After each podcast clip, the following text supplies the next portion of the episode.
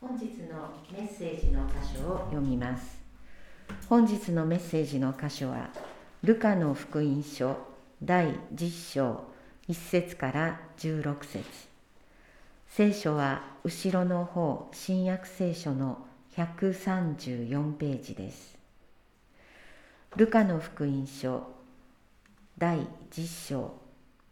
その後主は別に72人を指名してご自分が行くつもりのすべての町や場所に先に2人ずつ使わされた。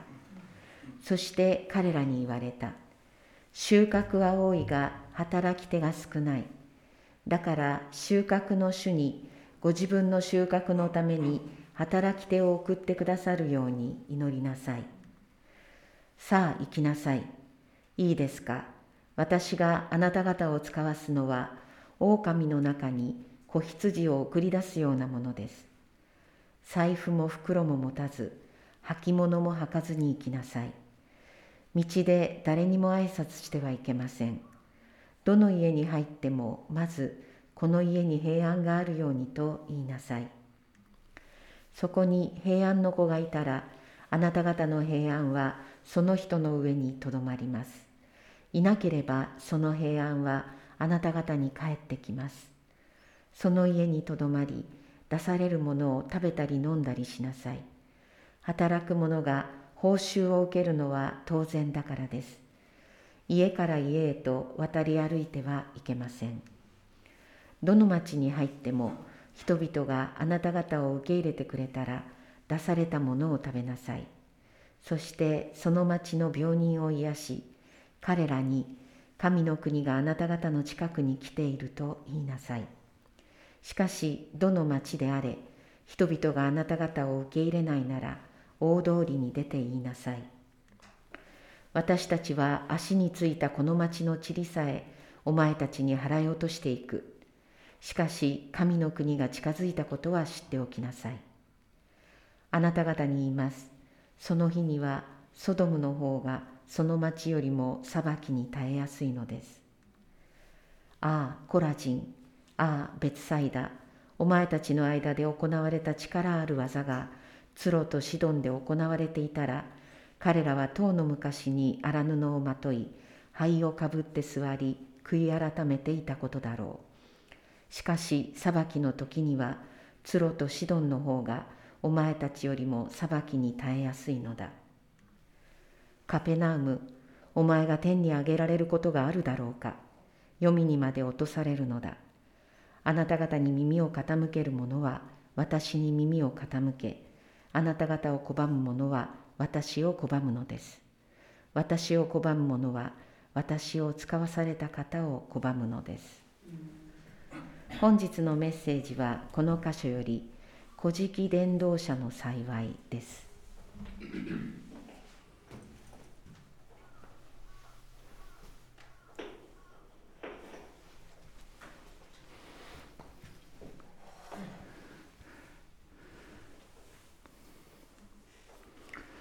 今読まれた箇所の中から中にこのような箇所がありました。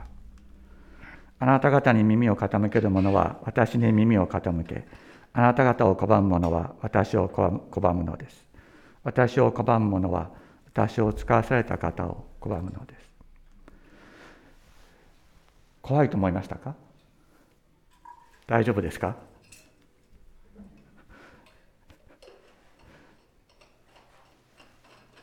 これをどのようにイエス・キリストを私に耳をあなた方に耳を傾ける者は私に耳を傾けるというのはどういうことか。そこからまず考えなければいけないわけですね。ただ単にイエス様の十字架を信じたら天国に行くって言われてそれを信じるっていうことか違うんですよ。それは私は否定しません。否定しないけれどもそのことだけと思っていたらイエス・キリストの福音をねじ曲げてしまうということになるんですね。ついでに言うとあのイエス様の福音を信じたら天国に行く信じなかったら地獄に行くからイエス様の十字架を信じなさいという伝道は間違ってます。なぜ間違っているか。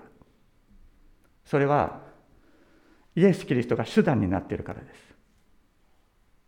す。手段になっているからです。天国に行くため地獄に行かないためという目的のためにイエス・キリストを手段にする伝道それは間違っている。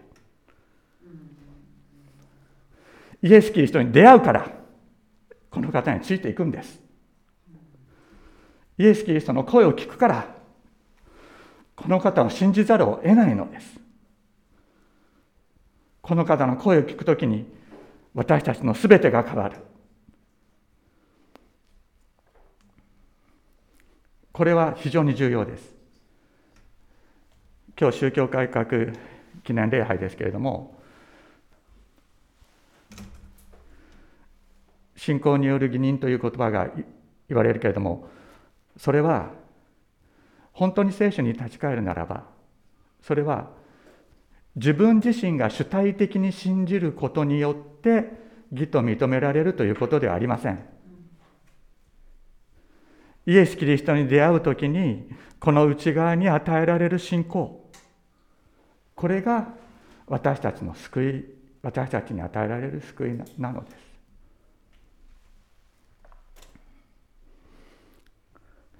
そしてさらにね今日、えー、イエス様がここで語っておられることは神様が与えてくださる救いというのはさらに裾野は広いということ。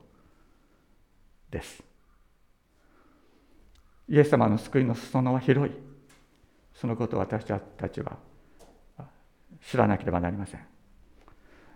一言で言うとイエス様はケチじゃないってことなんです。イエス様はケチじゃない。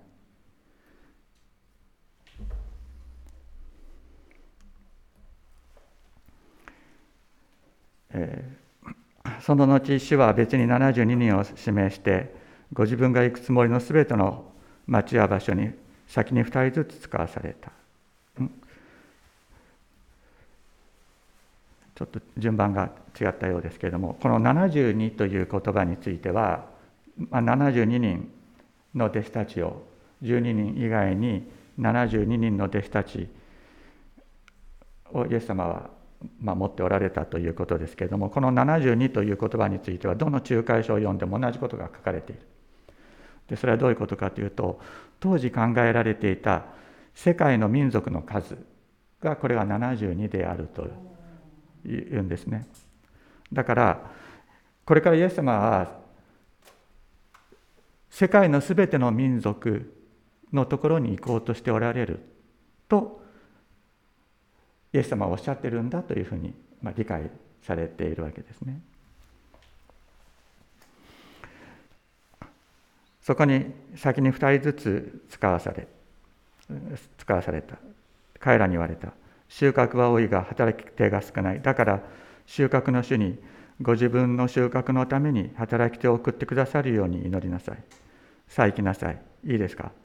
私があなた方を使わすのは狼の中に子羊を送り出すようなものだつまり伝道の働きというのは神の子供たちを神の子たちを苦しめる悪霊どもとの戦いであるで神ではなく悪魔を自らの頭とする頭として神の子たちを圧迫する神に反逆する者たちとの戦いなのであるということをおっしゃってるわけですね。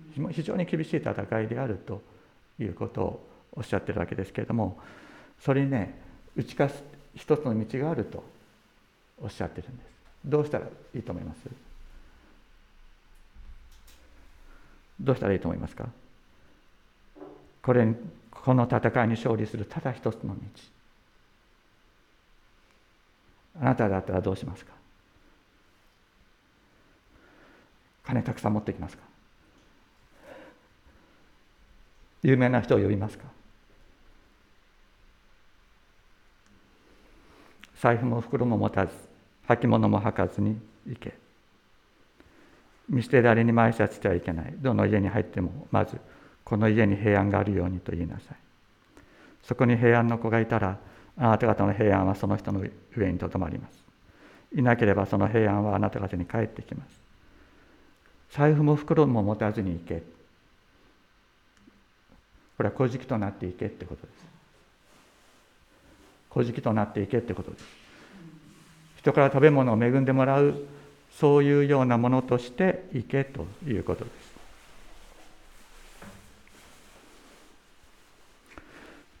す。そして履物も履かずに行け。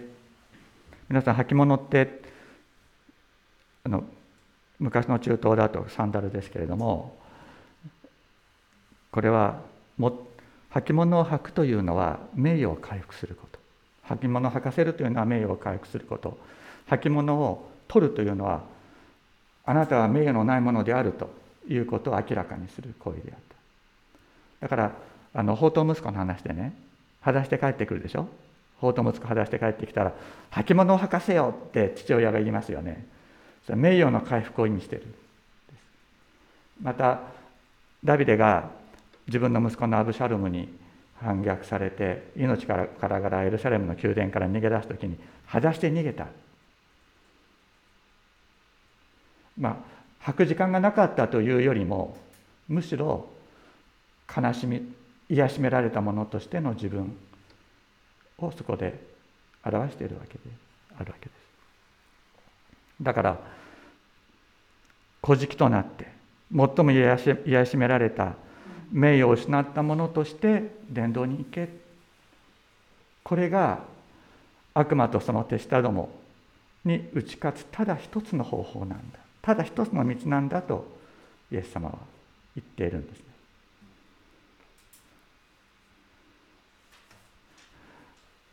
これがただ一つの道だって言われたらどうどうどうします？皆さん。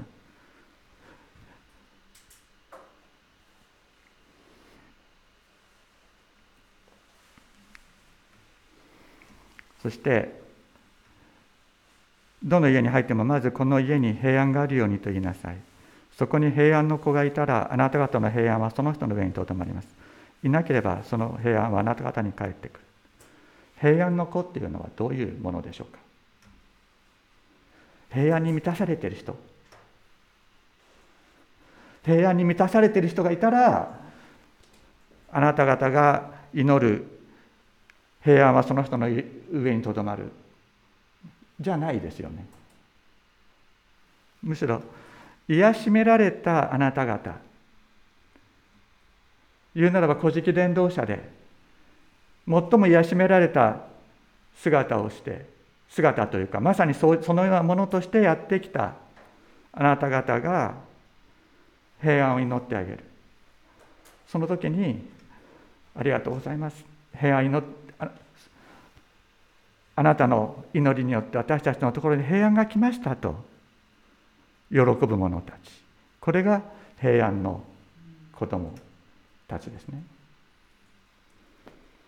神の平安に上へ乾く者たち。どうでしょう？もう本当に多分臭いと思うのねこの人たち。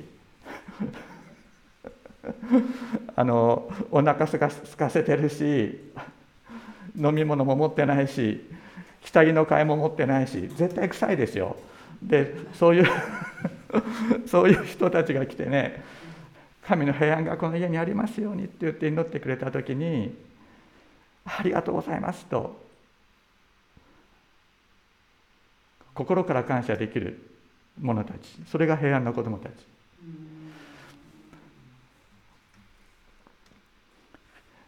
あのお祈りしてくれる前にちょっと風呂どうですか？とかっていうわけに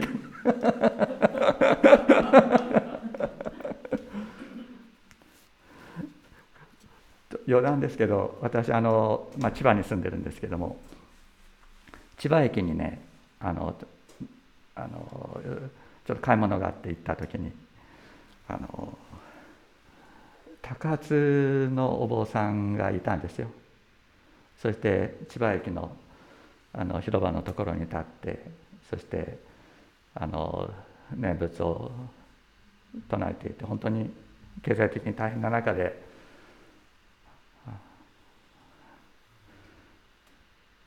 宗教は違うけれども祈っておられる姿を見て私は本当にあの心打たれました。そして、まあ、その方のところに寄っていって、まあ、わずかばかりでしたけれどもあの献金してそして「ありがとうございます」と言ってあのその場を去ったんですけれども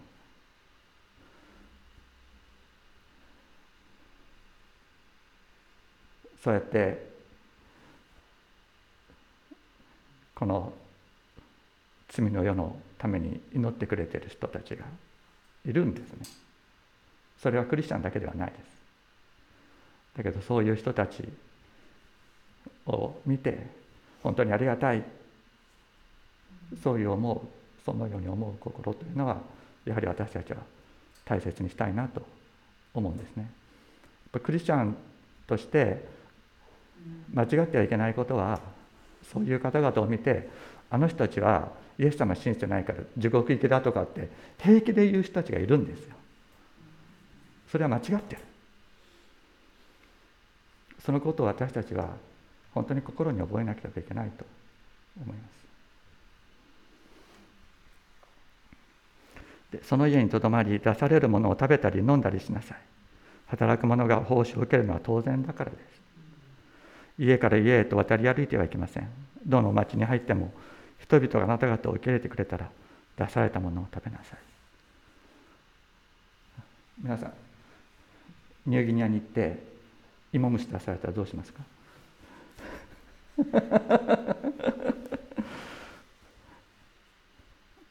まあ、ニューギニアに行くんだったら食べなきゃいけない食べなきゃいけないね。あの行かない行かないんだったら別に食べる必要ないから あのそれは全然、えー、心配するする必要はないんですけど、え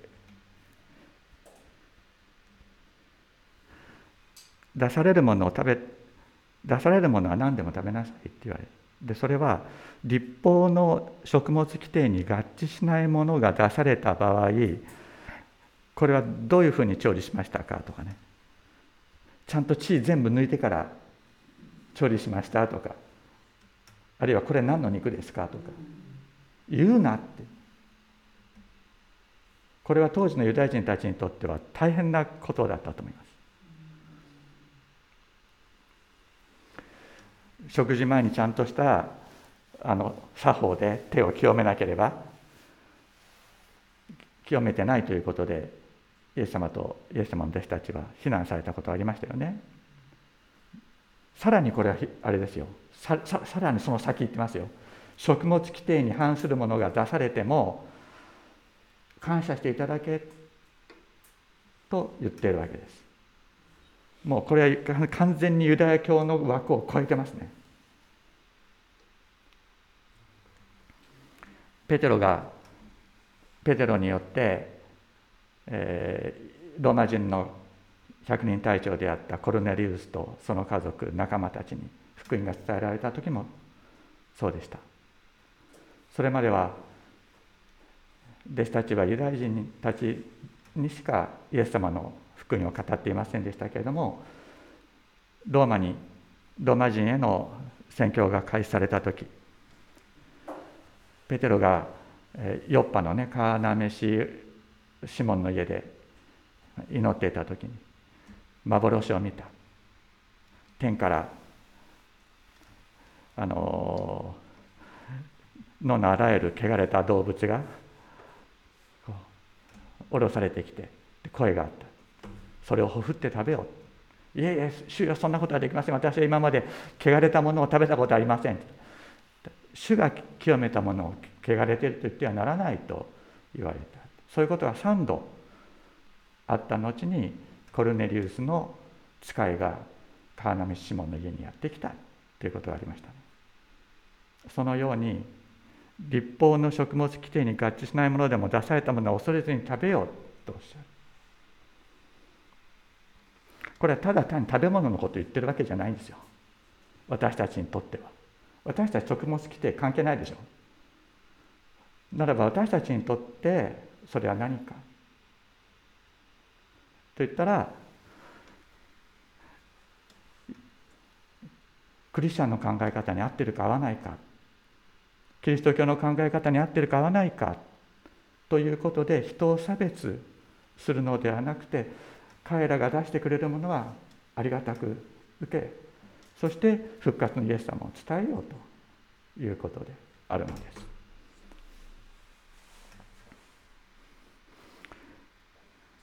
クリスチャンはね他の人とクリスチャンとの間にこうね壁を作りたがるの結構。壁を作りたがるんですよ。その壁を乗り越えていけ。イエス様十字架の血はその壁を打ち砕くものだった。そのことを私たちは本当に知っていきたいと思います。そしてその町の病人を癒し彼らに神の国があなた方の近くに来ていると言え。神の国があなた方の近くに来ている。というのは神の国が完全に到来した時っていうのはそれはイエス・キリストが臨在なさっているところですよね。でもまだそこまではいかない。その前の段階でも主の皆による癒しが行われるというんですね。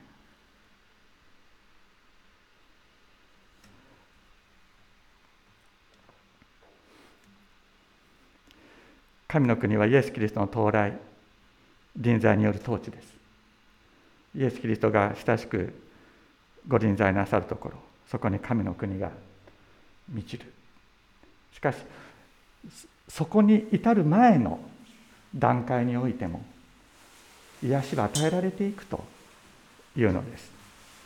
皆さんナルニア国物語って読んだ方いらっしゃると思いますけれども「あのライオンと魔女」って読んだことあります？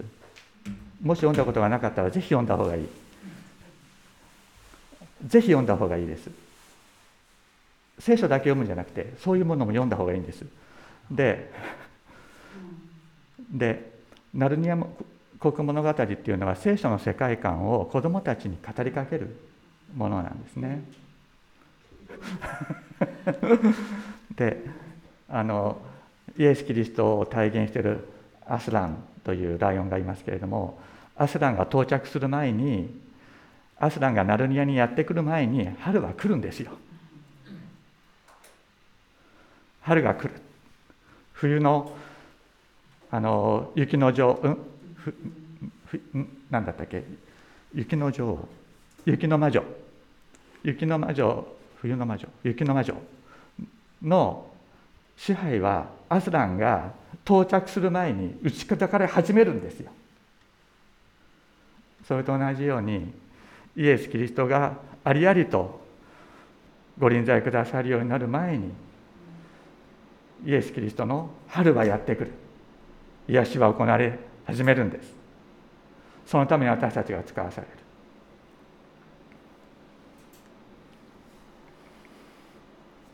しかしどの町であれ人々があなた方を受け入れないなら大通りに出て言いなさい。お前たちのは、うん、私たちは足についたこの町の塵さえお前たちに払い落としていく。しかし神の国が近づいたことは知っておきなさい。イエス・キリストの到来臨在というのは先駆けたちを受け入れない者たちのところにもやってくる。お前たちのところにも必ず来るから。これは必ずしも裁きあの脅しではないですね。脅しではなくてイエス・キリストがやってきた時にはお前たちも分かるようになるなるからっていうような意味でもあるんですね。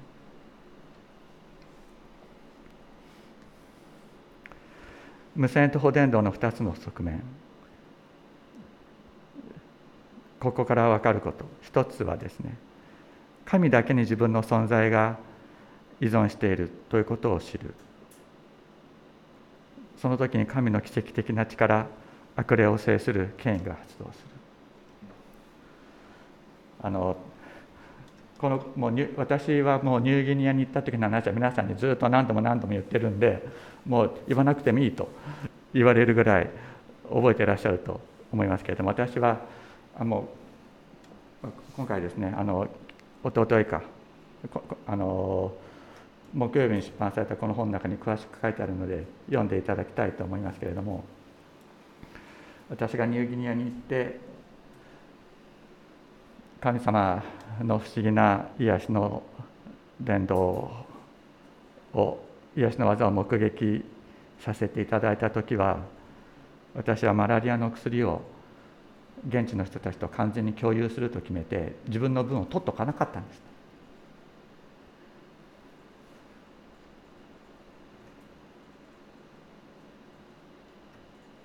でそのために1回目はそれができなくて1回目はそれができなくてもう絶対もうニューギニアなんか来たくないと思って、まあ、逃げ帰ったわけですけれども2回目主が導かれた時には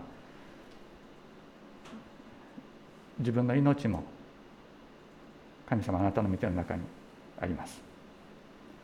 必ずあなたが守ってくださることも信じてますししかしあなたの全てがあなたの見ての中にありますから薬を分けずに彼らと全てを共有します。あなたが生きて働いてくださいという願いを祈りながら言った時にですね神の奇跡的な力悪霊を制する権威が発動したんですそれは私の力じゃないんですよ。神がそうなさった。だから弟子たちもびっくりしてるわけです。でもう一つ重要なこと。貧しく名誉もない者に助けの手を差し差し出す人に神の救いが実現するという現実なんです。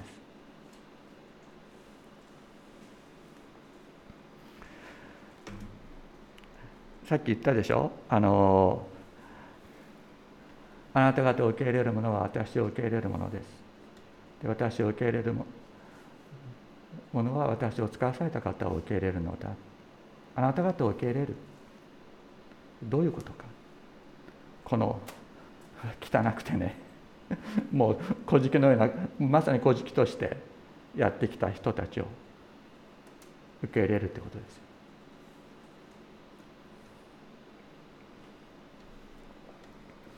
またこの本の中にも私は書きましたけれども1回目に入金に行った時に私はあの最初本当に困ったことになったんですね。まあ話すと長くなるのでもうはしょりますけれども、えー、と空港に迎えに来るはずだった人が来なかった。ということがあった。で私はニューギニアの現地の人たちにぐるんと取り囲まれてもうどこに連れて行かれるかわからないっていうようなことになって、まあ、ちょっとそこはなんとか乗り切ったんですけれどもあのいろんな食料を自分で手に入れたり水を買ったりそういうことをして私はあのニューギリアでの最初の数日間を過ごさなければいけなかったんですけどどうしたらいいかは全くわからない。あの迎えの人が来なかったから。そんな時に当時パパニューギニア大使館に勤務していた高澤治さんが私を助けてくれました、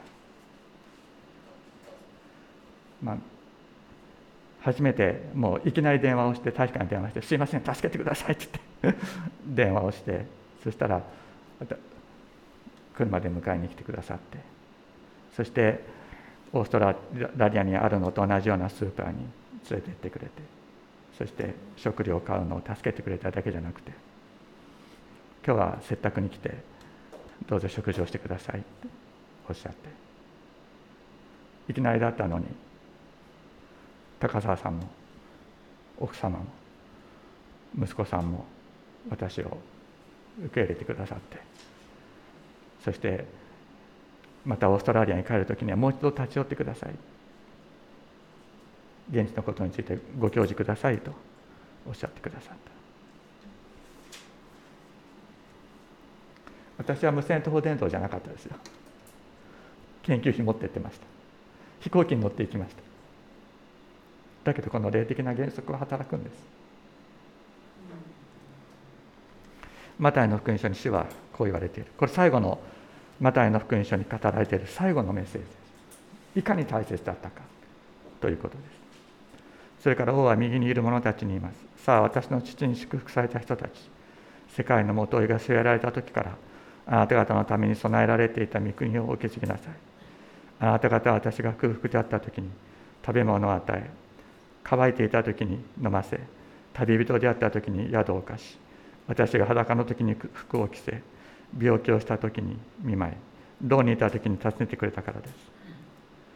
牢にいた時に訪ねてくれたからです。するとその人た正しい人たちは答えます。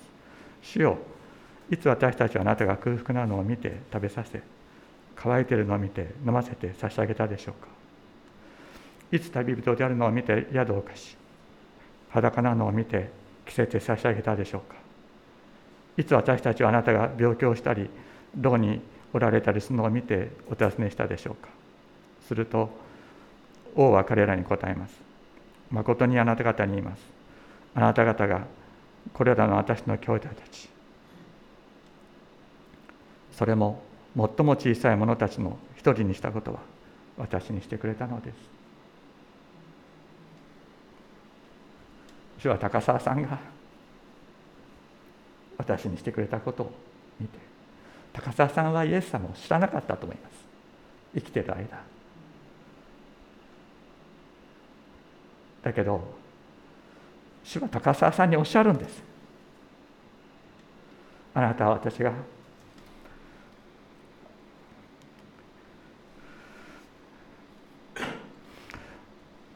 あなたは私が空腹だった時に食べ物を与え乾いていた時に飲ませてくれた。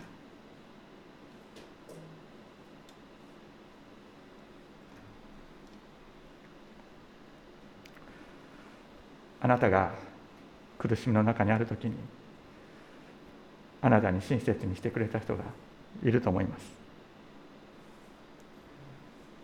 その時にその人たちに向かって主は言われるんですね。この生きている間に彼らは主イエスに出会うことはなかったかもしれない。だけど主は彼らに言われるんです。あなたは私が空腹であった時に食べ物を与え乾いていた時に飲ませ旅人であった時に宿を貸し私が裸の時に服を着て病気をした時に見舞い牢にいた時に訪ねてくれた。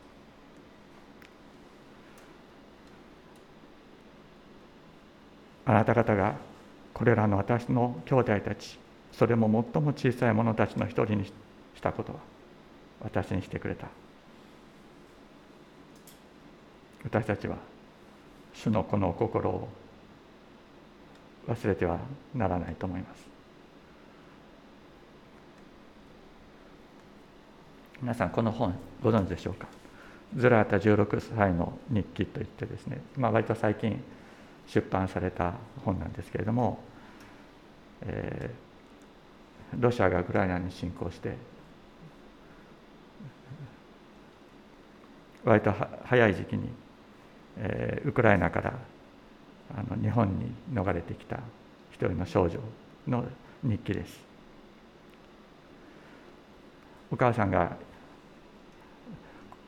このズラータという少女16歳の少女のために蓄えていた16万円。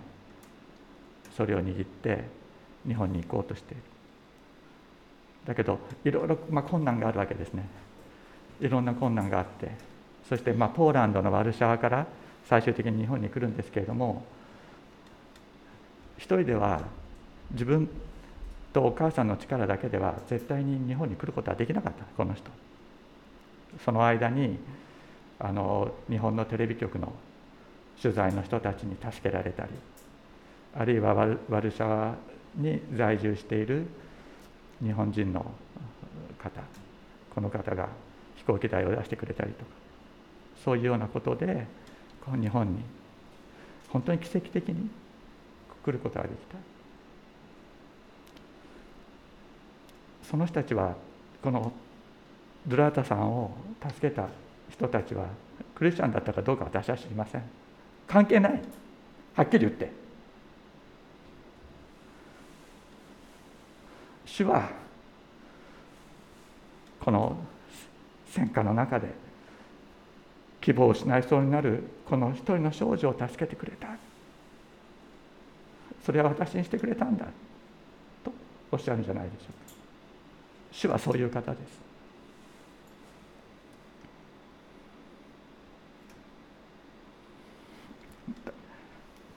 この戦争という悲惨な中でこれ本当にすぐにやめなければならない。ロシアはすぐにやめなければならないことです。だけどこういう来るもう天から降ってきたとは言えないでも地獄から舞い上がってきたようなこの苦しみの中で。そういう人たちを助ける人たちの手。それによって神の国がなされて作られていくということを私たちは心に覚えて私たちもこの働きに加わるものでありたいと心から願います。そしてあなたが苦しかった時に手を差し伸べてくれた人。その方々のことをイエス様は私は決して忘れないと。私にしてくれたんだと言ってくれくださるイエス様。イエス様の愛に私たちは満たされていきたいと思います。見よ私が支える私のしもべ私がの心が喜ぶ私の選んだもの。私は彼の上に私の霊を授け彼は国々に裁きを行う。彼は叫ばず言い言い争わず通りでその行為を聞かせない。傷んだ足を折ることもなくくすぶる刀身を消すこともなく真実をもって裁きを執り行う。私たち自分が何かね一生懸命神の国の伝道の働きをしている時にそれによって神の国が前進している。それだけが神の国を前進させる一つの一つだけの方法だと思ってたら違う側面もあるということを私たちは知らなければならない。それは私が苦しい時に私に手を差し伸べてくれた人がいる。そのことによって神の国が前進したんです。あなたが苦しみの中にある時それは神様あなたを見捨ててるんじゃないあなたに手を差し伸べたてくれた人のところにイエス様の福音が伝えられているんです。お祈りをしましょう。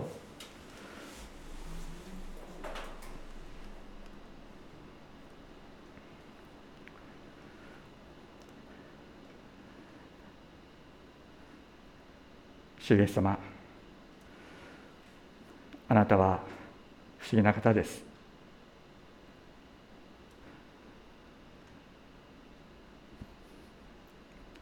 私たちが打ちのめ打ちのめされた時にもそんな中にあってもあなたは神の国を進められる方。